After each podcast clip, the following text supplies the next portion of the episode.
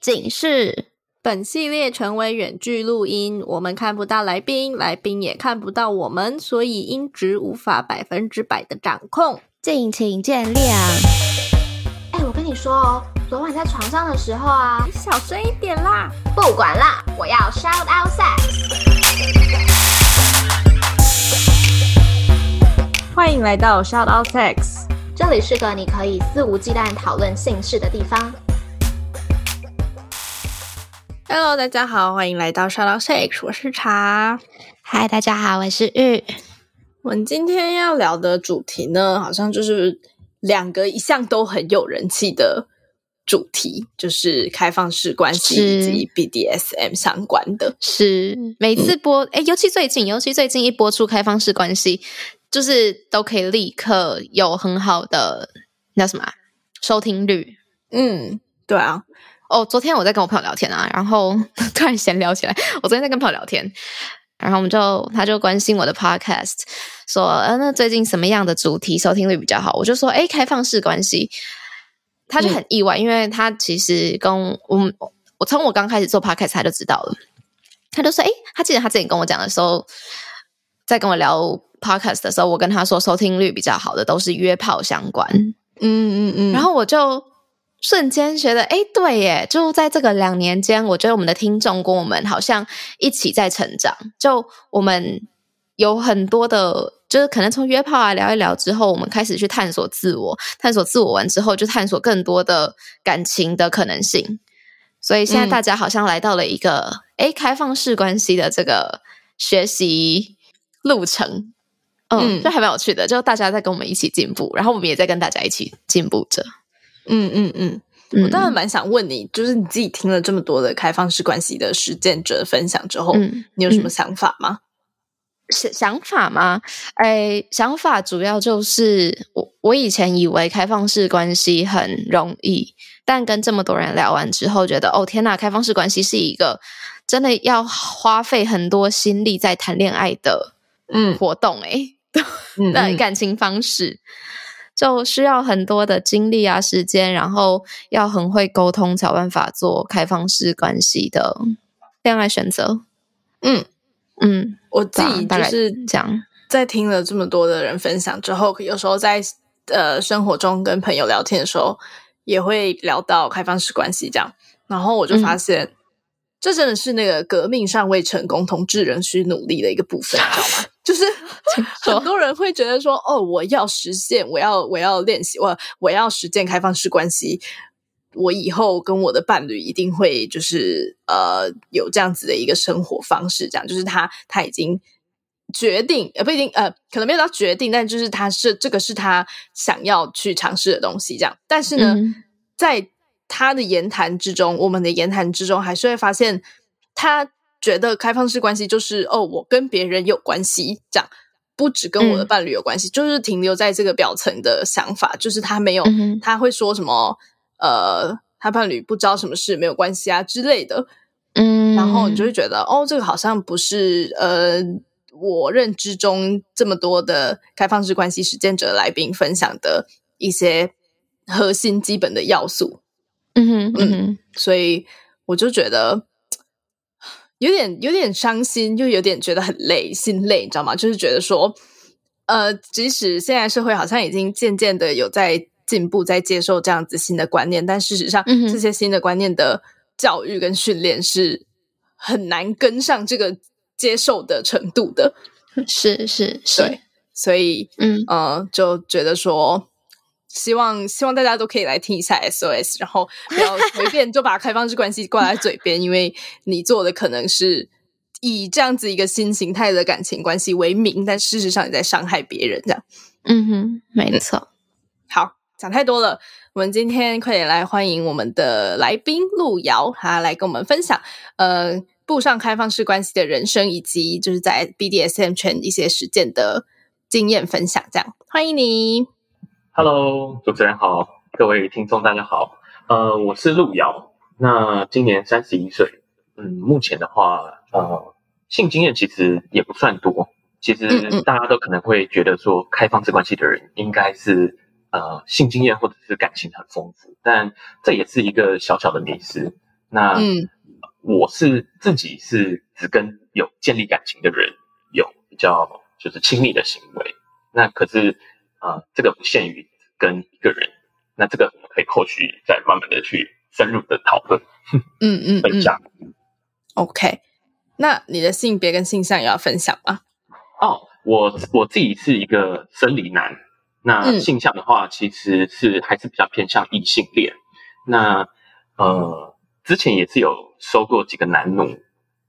哦，这个嗯，对。那等一下可以跟我们分享。可以，可以。嗯，OK。我好开心有乐色车的陪伴 哦。不是我，不是我，是我们今天的来宾有乐色车的配。我真的很喜欢乐色车哎。OK，好，那想要请路遥为你等一下要跟我们分享的内容取一个名字。嗯、呃，我会想要用呃这个来作为今天的探讨的主轴，就是你拥有的选择比你想象还要多。因为毕竟在开放式的关系里面，嗯、其实你是拥有比一般的更多的选择。可是要怎么样去选择，然后自己又是适合什么样的关系，其实每一个人都不一样。但是绝对有比你想象多的选择。嗯嗯，我我觉得这跟我刚刚讲的那个好像有一点异曲同工之妙，就是现在的人开始发现自己其实有很多。本来以为没有的选择了，但是他们在做了这些选择的同时，并没有去了解这些选择背后应该要达到什么样的条件，或是有什么样的核心理念，才去做这个选择。嗯嗯哼哼哼嗯嗯，路遥为什么会想要上我们节目分享啊？嗯，契机其实我自己是一个蛮喜欢分享的人，然后我身边也有蛮多的朋友在感情上面的时候会遇到一些挫折。可能也许是两性之间的，可能是朋友啊、家人之间的。那我自己的话，就是常常是扮演这个聆听者的角色，然后会分享一些比较多的个人看法。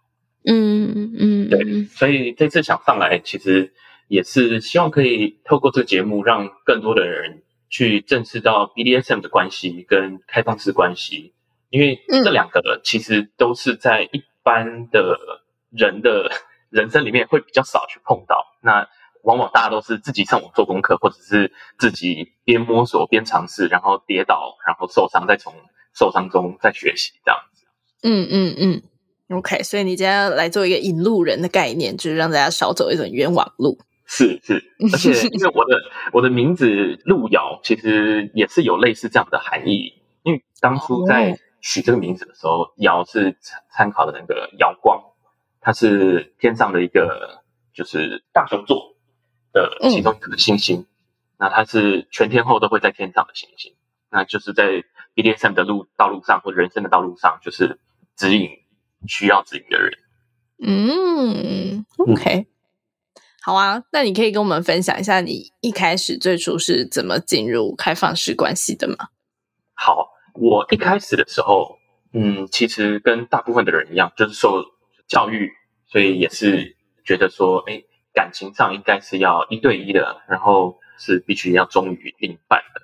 那么在求学的阶段也谈过几段的感情，但慢慢的我发现，其实我有源源不绝的对于他人有照顾的欲望。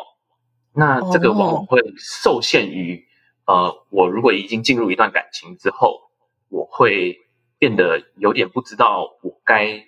怎么样去宣泄这个方面多余的能量？嗯，然后也有一段感情，就是对方是比较属于焦虑型依恋的，那他会需要我很多很多的关注，就是不管是及时回复讯息也好，然后会介意跟其他人出去，或者是啊、呃、聊天的对象之类的。那我会发现说，其实这样子的状态并不是我觉得。适合我的那契机呢，就是我遇到了这一任的伴侣。那当时我是异地恋，其实我们也都有很多就是各自的需求。那我们在一起七年了。哎、嗯、哦，你说现从一开始到现在吗？对，没错。哦，那中间你经历了大概四到五年的异地恋，那其实是蛮长的。对，那各自的需求，在经过了一些沟通，还有 try and error 之后，我们决定就是朝着开放式关系去试试看。嗯哦哦哦，对，大致上是这样子。哎哎，你们是一起决定进入开放式关系吗？刚刚听下来的意思？呃，因为我是一个话语权比较高的人，所以在当时的时候是我引导对方。那他是一个占有欲蛮强的女生，其实，嗯，但是经过了不断的沟通之后，我先让她尝试，呃，嗯，由她开始，因为毕竟尝试过了才会知道自己适不适合、喜不喜欢。嗯，那她开始觉得没有那么忌讳跟身边的异性有来电的感觉。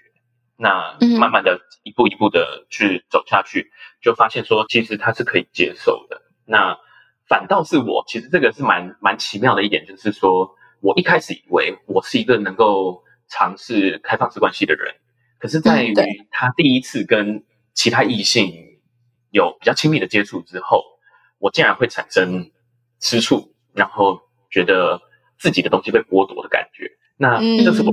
没有意料到会会在我身上发生的，可是这也是一个很有趣的一点，就是呃，我从中我呃跟他都有一些成长。那后续的 aftercare，嗯，我们两个就是还是会把事情讲开，然后就是不管是他的感觉还有我的感觉，然后我下次可以怎么做，这些我们都会在事后的时候再做进一步的讨论，这样子。嗯嗯嗯，哎。我想要知道你们是在一对一关系多久之后开始尝试呃跟别人约会的？大概也有两年到三年的那种。Okay, 对，了解。所以一开始是你先让他去跟别人有比较亲密的接触，然后你自己没有这样子是吗？对，因为我那时候在国外，然后我其实基本上受限于那个交友圈，其实也。也不多，所以就是只有工作跟回家的两点一线。Oh. 那呃，他那个时候是因为是学生的阶段，所以其实他能够接触到的人也比较多。嗯、OK，那他尝试了觉得 OK 之后，你才也开始做这样子的尝试是吗？哎，我其实心里其实一直都知道，我就是有对于他人，不管是几个。嗯嗯就是只要有需要，然后他跟我之间有一种来电，或是有互相欣赏跟需要的那种感觉的时候，我知道我会对他这个人会产生兴趣，然后想要去接近他。所以，我其实一直都是知道我我无法只专注于一个人身上。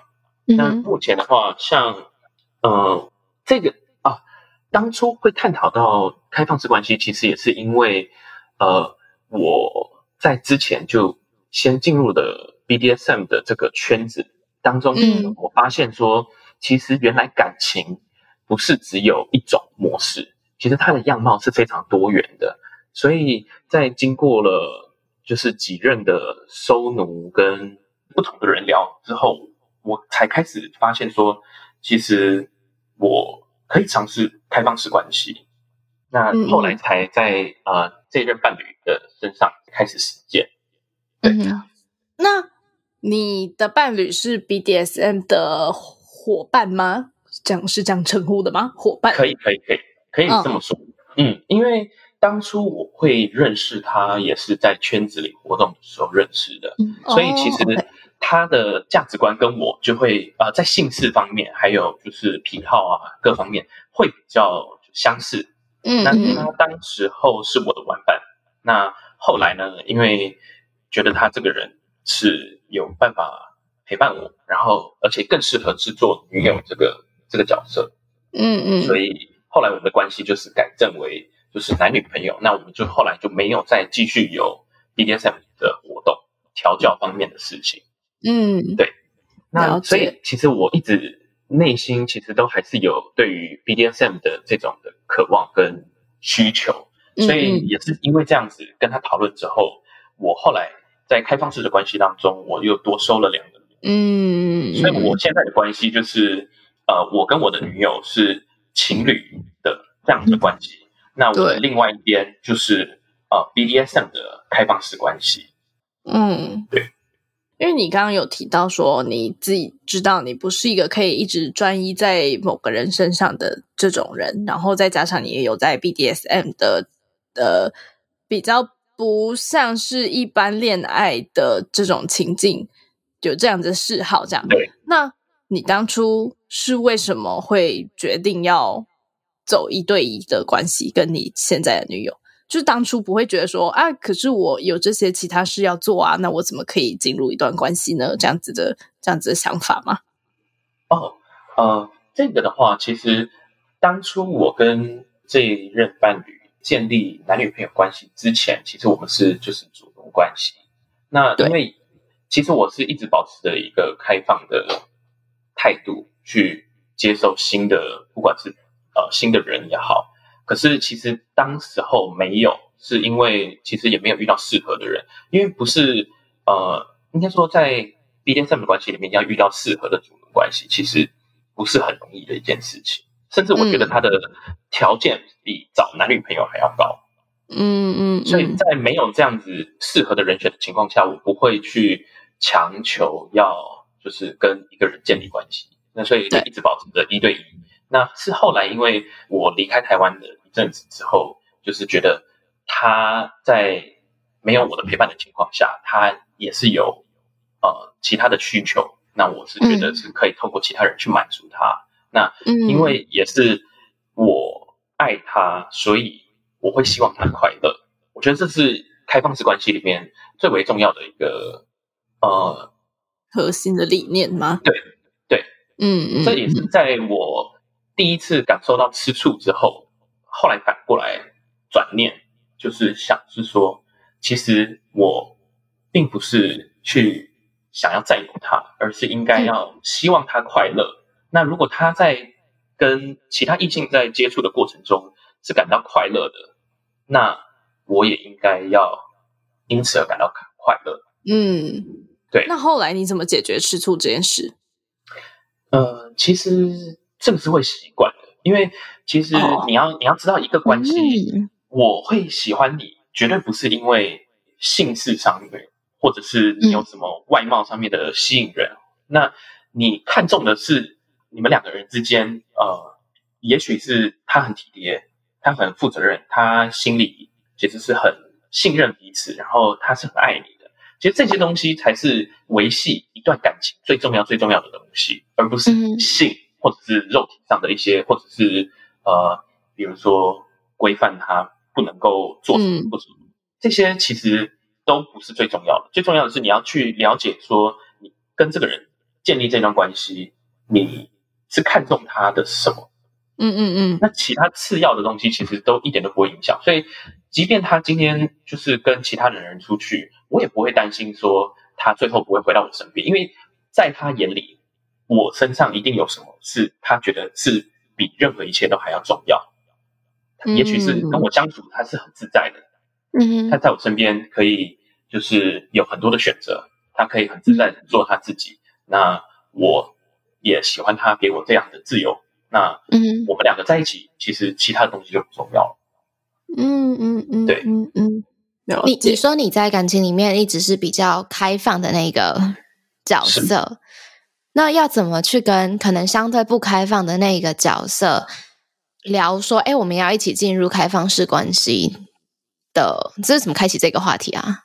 哎，我觉得最重要的事情要先了解自己，因为开放式关系的人在选择要进入开放式关系的时候，其实都会有一些可能对于现况没有这么的满意，嗯。像以以我来讲的话，我知道我自己是无法长期专注于一个人，我会需要，而且想要照顾很多人，或者是感受被别人需要的这种感受。嗯、那我在择偶的时候，嗯、最应该要做的事情就是先认清自己，我自己到底要的是什么，诚实的面对自己的需求。那嗯，再来才是去跟对方沟通。嗯，那在沟通的时候，其实呃，开放式关系。他有很多的样貌，他不见得是要跟呃第三个人，就是在呃主要的感情线以外的第三人建立很紧密的关系，也有可能是他想要就是肉体上关系，这些都有很多很多种的样貌。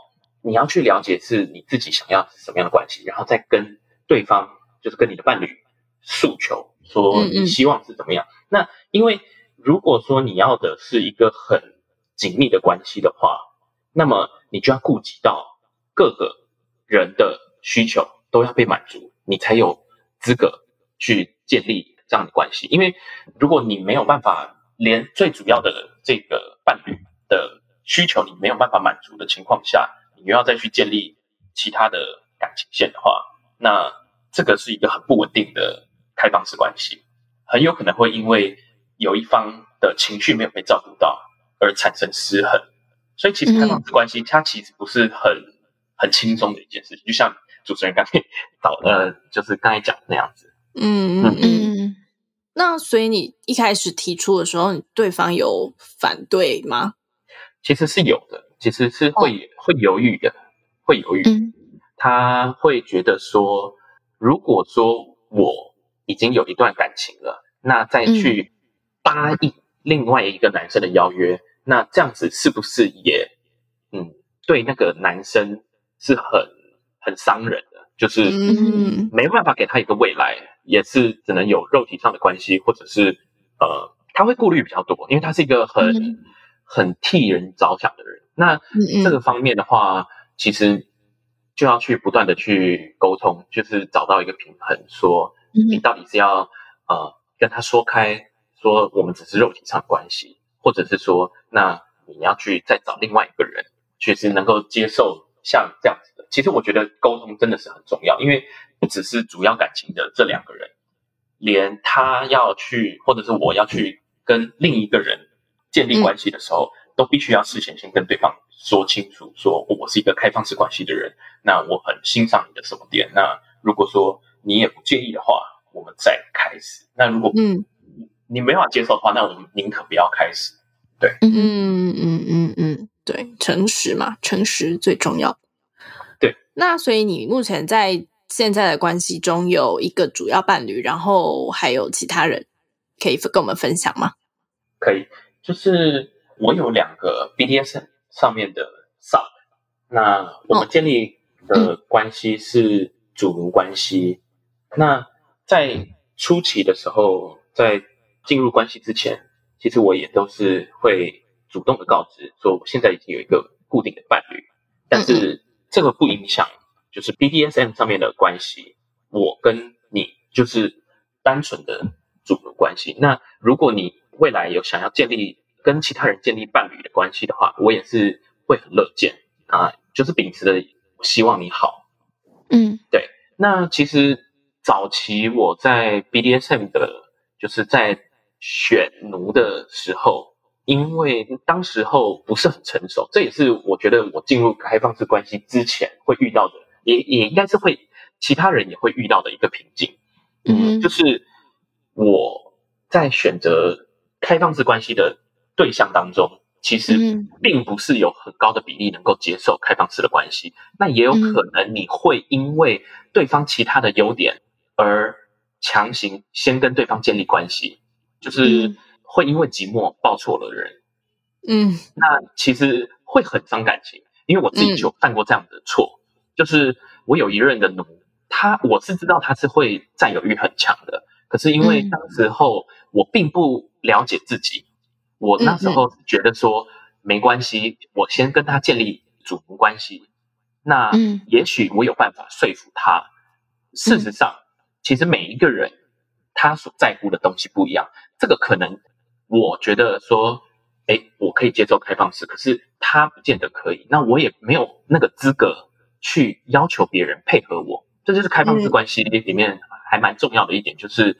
每个人他都有自己的样貌，你没有办法去改变其他人的样貌，嗯嗯，你只能问你自己，你自己要的是什么？那如果你能够接受，你再来开始这段关系。那结果后来就是他到后期，那他就是选择退出。那其实我们两边其实都是蛮伤感的。嗯，对，嗯嗯，了解。哎，我记得你有提到你现在的跟。呃，你怎么讲呢？就是是你你怎么形容的？是一个 V 型的关系是吗？就是你是大家的一个交集，但其实他们彼此之间都是呃知道，但是不熟悉彼此的存在，是吗？对，呃，我自己的建立的开放式关系呢，是属于如果硬要分类的话，会比较像是一个 close V，就它是一个像一个 V 型，那我就是在 V 型的那个顶点，那我跟两边的人都建立非常紧密的关系，那两端的人他们也是彼此知道知晓，然后我也会跟他们分享彼此之间的事情，那也是会问候啊，或者是关心彼此，但是其实没有所谓的就是、嗯、呃。亲密的关系，就是不像是一个三角的这样子的关系。嗯嗯嗯嗯对。那因为我这个 close V 一边是伴侣，那一边是 BDSM 上面的伙伴。嗯、那我在 BDSM 上面的需求需要去呃排解，那就是会找我的奴他们去这方面亲密的接触。嗯嗯嗯那我的伴侣呢？嗯、因为呃是一个平等的关系，他从原本的上下的主奴的关系。在决定要成为男女朋友之后，其实就是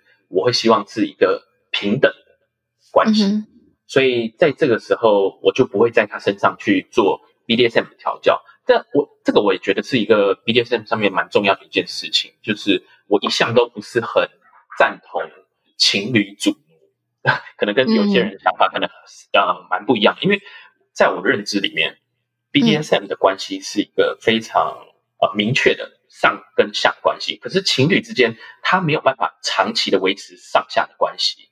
那你有很多事情要一起共同的讨论，去共同的面对，然后对于未来的规划，还有双方家庭啊，然后对于金钱啊，还有甚至生活上的一些，比如说生活习惯啊等等的，嗯，这些都会需要去沟通，甚至会有争执，然后要去去化解。那这种这样子平等的关系，其实是会影响主奴之间的那种。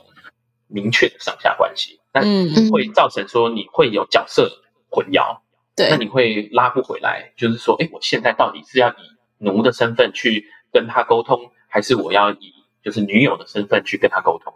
那男生也会常常会因为不小心觉得说，我就是位阶比你高，所以你什么都得听我的。那这个也会造成感情上会出现裂痕。所以我一向就是觉得说。BDSM 的事就是归 BDSM，那我跟你建立主奴关系，我们就是很明确的上下的主奴关系。那女友方面的话，就是我们是一起共同去，不管是工作，对于未来的规划也好，我们就是一起是以一个伙伴的方式。所以，嗯，这两个关系都对我非常非常的重要。了解。嗯、我我我我很好奇，我想要问一个问题，就是在开放式关系里面也会有。贴标签这件事吗？就是假设你今天有一个，你有一个主要的伴侣吧，然后你可能跟其他人约会，那你有需要跟其他人呃确认彼此的是什么关系吗？就是像我们可能一对一恋爱中就会说什么哦，我们现在是交往喽，所以我们就是男女朋友这样子。就这件事在交访交呃开放式关系，你的开放式关系里面会出现吗？我自己的话，其实。跟人建立关系的机会其实是很小的，因为是必须要在我的感觉里面，我需要有非常非常强烈的呃因素来决定说我们要就是建立关系。所以如果只是单纯的就是说，哎，我今天跟一个呃网友见面，我可能我们去喝咖啡聊天，然后我们彼此都有来电，可是，在这种情况下，我不会说会想要跟你建立一个很严肃的。就是很 serious 的关系，嗯，就是保保持一种我是可以开放交友，那你也只是就是呃一个自由的人，我也是一个自由的人，对，哦，大概是这样的感觉。那那那假设你今天跟这个人很来电，然后你们就是想要你想要把他变成跟你现在主要伴侣一样的这么重要的一个角色，好了，是会发生什么事？那我就会。很认真的告诉他说：“呃，我是一个开放式关系的人。那我现在目前也是有怎么样的伴侣？那如果是会来电的人，那八九不离十。其实我已经大概有先呃感觉到，或者是有询问到他是其实是能够接受的。所以如果在他不能够接受的情况下，那你就是回归到我刚才讲的是说，你要诚实的面对你自己，他就是一个不是你世界的人。”你不要把他拉进你的世界里，嗯、因为这样对他来讲是很痛苦。嗯嗯嗯，对，嗯嗯。讲讲到这边，你觉得开放式关系里面最困难的地方是什么啊？最困难的地方哦，其实我们每个人成长的阶段都不一样，家庭的背景都不一样。你要先了解，就是自己在乎的是什么，嗯哼，你想要的是什么。那这个很长在面对伴侣的时候，你会说不出口，因为这是一个在亚洲社会来讲是一个很难启齿的事情。就是说，哎，我希望可以跟很多人建立关系，或者是说，哦，我有源源不绝的欲望，我想要跟很多人发生性关系，或者是就是我想要呃当个逍遥的浪人，这个是跟我们社会的价值是不符的。也许你心里知道你要的是什么，可是当面对一个你很欣赏、你很喜欢的一个人的时候，你会因为害怕失去对方，所以选择不跟对方讲，跟对方隐瞒说。其实你是想要这样，可是这样子的关系，在你开始之后，其实问题就会跑出来，因为你终究会有一点点遗憾，你可能某一些部分的你想要的东西是没有办法实现。那你会屈就于说现况，说哎，我已经跟这个人在一起了，可是我又舍不得离开他，但是我又很想要做另外一件事情。那到最后的话，就会变成我偷偷来。那这个其实都对于一段关系其实都是非常不好的，就是我自己觉得诚实是很重要的。嗯、那在没办法好好的跟对方开口的情况下，你应该要去想是说，你宁可失去对方，也不要随便的开始这段感情。那当你有足够的勇气去跟对方提起这件事情的时候，你会发现其实其实是很很坦荡的，嗯，因为你连这么难启齿的。事情你都愿意跟对方摊出来沟通的时候，那如果对方是能够接受或者是愿意倾听，那其实你会觉得说这样子的关系是很自在的。以我现在来讲的话，呃，没有什么事情是不能够跟任何一个伴侣讲，这是我最享受、嗯、最享受开放式关系的一点。对，但是你要跨出去最困难的那一点，对。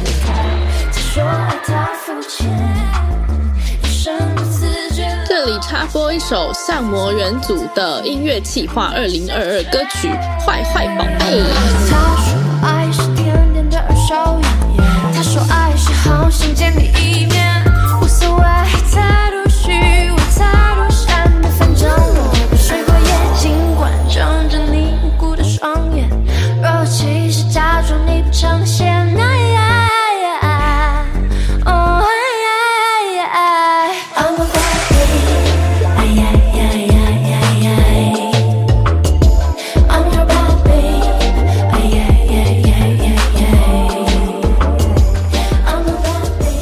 完整版请自行上网查询。那我们就回到今天的故事吧。想要聊一下刚刚茶一开始讲到核心观念这件事情，所以你觉得开放式关系里面最重要的又是什么？我觉得信任，因为你在面对对方还有你自己都拥有这么多的选择的时候，嗯，如果你对自己不够有自信，或者是你对对方不够信任，你会。害怕失去对方，你会猜忌对方是不是不爱你了，或者是是不是可能有更好的人选。但是你要去提升你自己内心的，不管是信念也好，或者是对对方的信任，因为他会选择跟你在一起，一定是在你身上看到了他觉得是其他人身上没有的。那这个绝对不是只是肉体上的事情，一定是有更重要、更重要的事情。也许你们在一起很久了。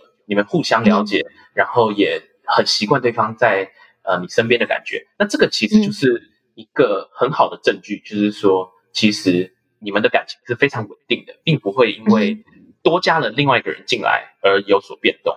那嗯，信任、沟通，我觉得都是很很重要的，因为呃，开放式关系没有什么事情是不能跟对方分享的。那所以，即便是不开心，或者是有吃醋的情绪，都应该要和对方分享。嗯嗯。然后我没有，我只是觉得，因为之前好像大家都会说要诚实，诚实是最重要的。嗯、然后今天讲到自信这件事，我觉得又更难了，你知道吗？诚实就已经 对大家来讲就已经很难了，还要有自信。哦，真的。对啊，那那你会觉得，就是开始开放式关系之后，就回不去一对一的关系了吗？我会这样问，是因为我觉得还蛮多人应该都有这个担忧，就是哦，我我随着社会的框架做了一对一关系这件事，好像就也也也也不错啊。那假设我今天尝试了一个新的方式，然后我我不喜欢，我想要回去，但是我回不去怎么办？嗯嗯嗯，这个问题我觉得就是非常的好，因为。呃，我们人一开始的时候，出生的时候都是自由的，嗯，但是随着年纪增长之后，我们会开始接受到一些教育，或者是一些习俗、道德观、嗯、价值观、家庭成长，我们开始会有很多很多的限制，那导致于说你最后会成为一个呃社会化的人，嗯，这是一个过程。可是唯独感情这件事情上，我是一直都觉得呃，我们的自由。是被这个社会给默默的剥夺了。我会这么讲，是因为其实你成长的过程当中，亲情也好，友情也好，其实都是一个开放式的。你不会说你只喜欢爸爸，然后你不可以喜欢妈妈。那朋友也是，你可以拥有一个、两个、三个、四个，甚至无数个朋友。那你们彼此之间其实也都是保持一个非常紧密的，呃，虽然没有激情的部分，但是也是有。承诺跟亲密的这种感觉，嗯，可是却到了伴侣的时候，就是恋爱的时候，我们却被告知说，哦，你只能喜欢上一个人，你只能爱一个人。如果你多爱了，嗯、那你就是呃，这个社会上不被认可的。嗯，所以开始了开放式关系，是把我自己的自由找回来。它原本就是属于你自己的东西。嗯、那。如果说你已经尝试了开放式关系，也许有的人顺遂，有的人可能也是会碰到很多的挫折。那并不是每一个人都适合开放式关系。但是如果你在开放式关系当中找到了原本你迷失的那份自由跟快乐的话，其实那你又何必要纠结说回不回得去被限制的那种自由？嗯，对，嗯因为其实一对一的关系。他并没有任何的错，嗯，没有一段感情或者是一种爱是有形式的，都没有任何的形式的爱都有他自己的样貌，也都是应该要被接受的。因为这件事情是只有你们当事人，嗯、比如说两个人、三个人之间的事情，嗯、你们彼此的爱是能够让当事人感到快乐，嗯、而没有去影响到其他人的话，其实那又有何不可？嗯嗯嗯，没错，对吧？主要就是找到你自己喜欢的嘛。对，是是是。哎哎、嗯，从实践开放式关系到现在，你跟你的伴侣有犯过什么错误吗？错误哦，我一开始的时候，刚才稍微有提到，就是我不够有自信，想要、嗯、呃先得到对方，然后再去改变他对于开放式关系的看法。这个是我，嗯、我觉得是我犯过最大的错。那至今为止，我其实都觉得，我其实有点亏欠那一位，就是他其实是一个很好的人，嗯、很好的人。嗯嗯。那他也在这段感情中付出了不少，嗯、只是最后我没办法给他一个，嗯，算是一个名分吧，因为他想要的是、嗯、呃一个一个位置，可是对我来说，那个我是我没办法给的。嗯，所以真的是要很很了解你自己要的是什么，不要因为自己寂寞而抱错了人。对，嗯，那你的伴侣嘞？你觉得你的伴侣有做错过什么事吗？其实他一直都是一个非常包容我的人，然后他也是一直支持着我去做这些事情，嗯、所以我我我只能说，他真的是一个非常非常完美的伴侣。我我真的是 非常幸运。其实我对他，我我在遇到他之前，我其实没有想那么多。那很幸运的是，他能够接受，也愿意支持我去做这件事情。所以我觉得真的是很感谢生命中有出现这样的伴侣，能够支持我做这样的事情。嗯，好可爱哦。嗯。真好，对。那在节目的尾声，我们都会邀请来宾向主持人提问一个和主题相关的问题。路遥这边有什么想要问我们的吗？嗯、呃，我是倒是还蛮好奇，假使如果说主持人们、嗯、你们想要尝试开放式关系，那嗯，你们是觉得是在这个开放式关系中的哪一个点，哪一个特质是吸引你会想要去尝试呃开放式关系？也许是自由，也许是多元的生活。那你们的想法呢？嗯，我有一个想法，但是呢，我其实有点不知道我这个想法是不是在做本末倒置的事。这样，嗯，就是。听了这么多实践开放式关系的人的分享，他们都都有提到一件事，就是开放式关系的赋予这段关系的意义，就在于你们没有任何的限制，但他还是会一直回来你身边，代表他你们是真心想要跟彼此在一起的这件事。其实这件事我还蛮吸引我的，嗯，为什么呢？因为我是一个很就是焦虑的人嘛，我也应该有讲过。然后我在关系中常常会担心对方是不是要离开啦之类的，是。所以当我听到说，哎，开放式关系其实如果是呃真的顺利的话，你是可以感觉得到那个对方不是因为你绑住，不是因为你没有标签，所以才跟你在一起的那个那个感受，其实是还蛮吸引我的。但是。就像我刚刚讲的，我不知道这是不是本末倒置的事，就是 我我不知道是不是我想用这个东西来来治疗我自己的在关系里面的焦虑，对，嗯、但是我大概是有这个这样子的想法，嗯，路遥觉得嘞？哦，我觉得你刚才提到了一个很重要的点，然后可能我刚才里面忘了讲，就是你说到你是很焦虑的人，嗯、在感情中就是也有逃避型依恋的人，也有焦虑型的。那安全型，我自己有发现，往往在开放式关系当中的人，他们的依恋的情况是比较是偏安全型依恋跟逃避型依恋这两者，因为也许是在这样子的空间里面，诶，其实他们本来就觉得说自己是很舒服的，就是我是一个安全型依恋人，所以我不担心我的伴侣会就是离开我，然后我也能够给对方足够的安全感。而逃避型依恋的人，他有时候会因为太爱对方，所以需要保持一段距离。那他在开放式的关系当中，他也可以觉得是说，哎，我不一定只能跟这一个人建立亲密的关系。那我可以就是在我需要离开他一段距离的时候，我可以有其他的人可以陪伴，或者说是很好的朋友也好，或者是可能是恋人也好。那焦虑型依恋的人确实在。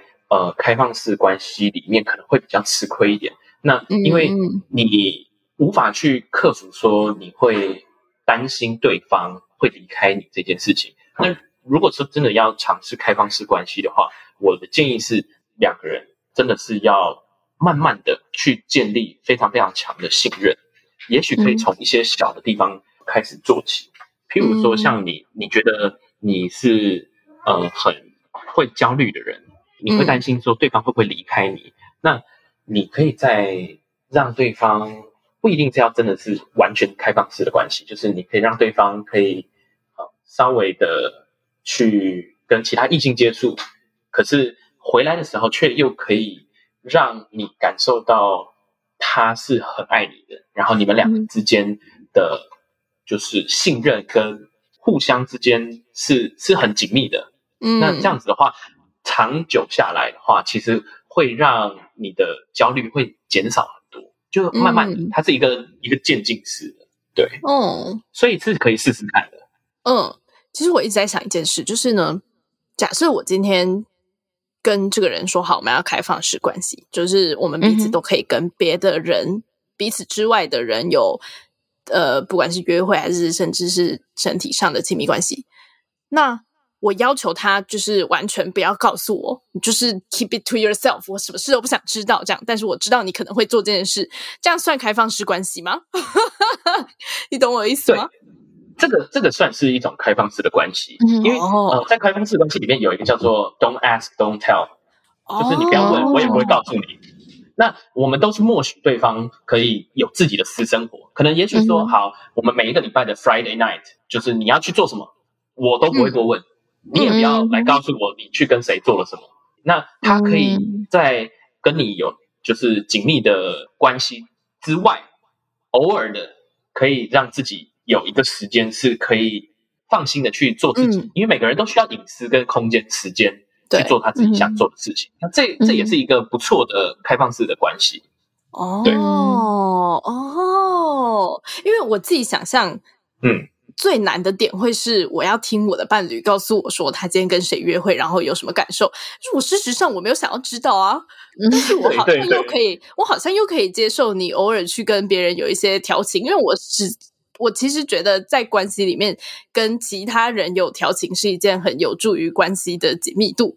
我自己其实现在就这样觉得，但是我不想知道你们到底做了什么事啊，所以呢，嗯，嗯，我觉得这个还蛮不错的，可以提供给。听众们以及我一个新的想法，嗯，嗯，没错。OK，好，那在节目的尾声，我们也会邀请来宾用三个词来形容 Shout Out Sex 或者是形容性。路遥这边就让你自由发挥喽。我觉得 Shout Out Sex 是一个很多元的节目，其实它除了性上面的一些知识之外，嗯、可以借由每一个上来的来宾来看到他们的世界观，还有他们所经历的事情，所以是很多元的。然后再来就是包容，因为我们处在的世界其实不是一个二分法的世界，嗯，必须要去能够接受到各种不同的声音，即便你不认同，即便你不想，但是你还是要包容。那我觉得 Shout Out Sex 的话，在这这方面能够提供一个很包容各个小族群、大族群也好，一个空间，让他们有发声的管道。谢谢你。然后再来就是有远见。因为台湾的性教育其实说真的，呃，是很不足的。那能够在台湾自己的 podcast 上有一个可以讨论性，然后还有教育成分的，我觉得是一个很很有远见的一个节目。对，是，好害羞。继续加加，继续继续，让台湾更多人可以听到哦。希望大家想得到的。嗯，好哟，大家记得要评分、评论、分享。现在，嗯，错。好啦，今天很谢谢路遥可以到节目上来玩，希望你玩的开心。啊、呃，录了这么多集的开放式关系，应该有录个五集了吧？目前到到现在为止，刚刚一开始这节目最一开始的时候，查就问我说：“哎，听那么多集下来，有没有什么心得？”就包含今天这一集听下来，我都觉得对我而言最。困难的就是进入关系、维持关系、保护每一段关系的这个精力跟能量。嗯哦，路遥一直有提到说，他在这个方面的能量是很足够的，所以他会想要去释放它，所以他可以，他会想要尝试进入开放式关系。然后我就在想我自己，我我就是一个在关系维持或关系保护上能量很低的人。嗯，所以超过一个关系会让我感到很累、辛苦，对，嗯、对，所以我觉得这可能会是我想要进入，假设我想要进入开放式关系的话，很大的一个困难。嗯，嗯是，嗯，其实也就像刚刚分享的，我觉得应该很多人真的都对这个东西还蛮有兴趣，因为就是大家。都开始察觉说，哎，其实好像一对一不太合理哦之类的。嗯，但是你要怎么真的去实践跟做到不伤害别人的这个前提，就是一个很大的学问。然后我也觉得很很有趣的，就是我们每次录开放式关系的时候，其实都好像都还蛮严肃的，就是真的很像在上课，你知道吗？就是老老师在教导我们的感觉。嗯，然后。我有时候就会觉得好像有点对不起听众，因为我觉得很多人都是抱持着一个“哦，我要来听一些劲爆的故事”的那种心情，在点开开放式关系的集数，这样、嗯、对。那嗯，当然还是希望大家可以呃透过我们的节目内容学到一些什么。然后我觉得呃。不如就你自己去创造这些故事吧，你也不需要来这里听别人劲爆的故事。因为如果你有这样子多元的选择，你有这样开明的想法，对，开明的想法、开放的想法，然后你可以做到呃，真的不伤害人的话，我相信你大家都可以自己去创造很多这样子的故事，这样，嗯嗯嗯，所以大概是这个样子。然后今天真的很谢谢路遥来跟我们分享这么多，就是你从一开始进入开放式关系到现在的心得跟一些。嗯，那个叫什么准则吗？有点类似这种 instruction 的感觉。嗯，对，应该没有讲错吧？这个英文的部分，好，对，对，希望真的有兴趣，真的想要尝试开放式关系的人，在听完这集之后，真的可以少走一点冤枉路。那路遥还有什么想要补充的吗？哦，我节目的尾声，我只想再一次的，就是强调，就是、嗯、其实这个是我自己个人在于我这段开放式关系里面所面对的事情，但其实不一定每个人都要，就是只能有这种选择，就是说一定要跟另外的人，每一个人都是建立很紧密的关系，你也可以是呃比较开放的，然后比较就是随性的那一种的。那每一个人其实对于开放式的定义，然后还有他们想要追求的都不一样。那这个东西都是必须要每个人自己去尝试才会知道的。嗯嗯嗯，没错。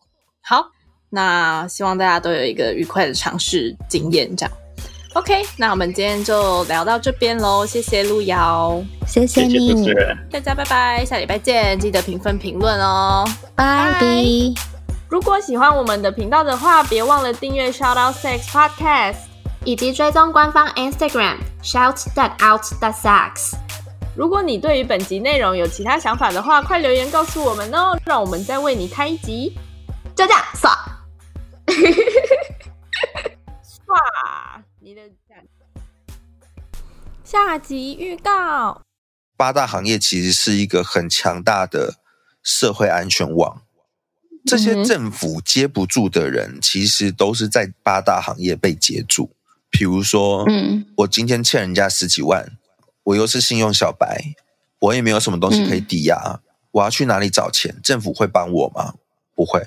对。那我这个时候我要找钱啊，然后我要养孩子啊，然后怎么样的？嗯。那我需要借钱的地方，我就只能从八大借。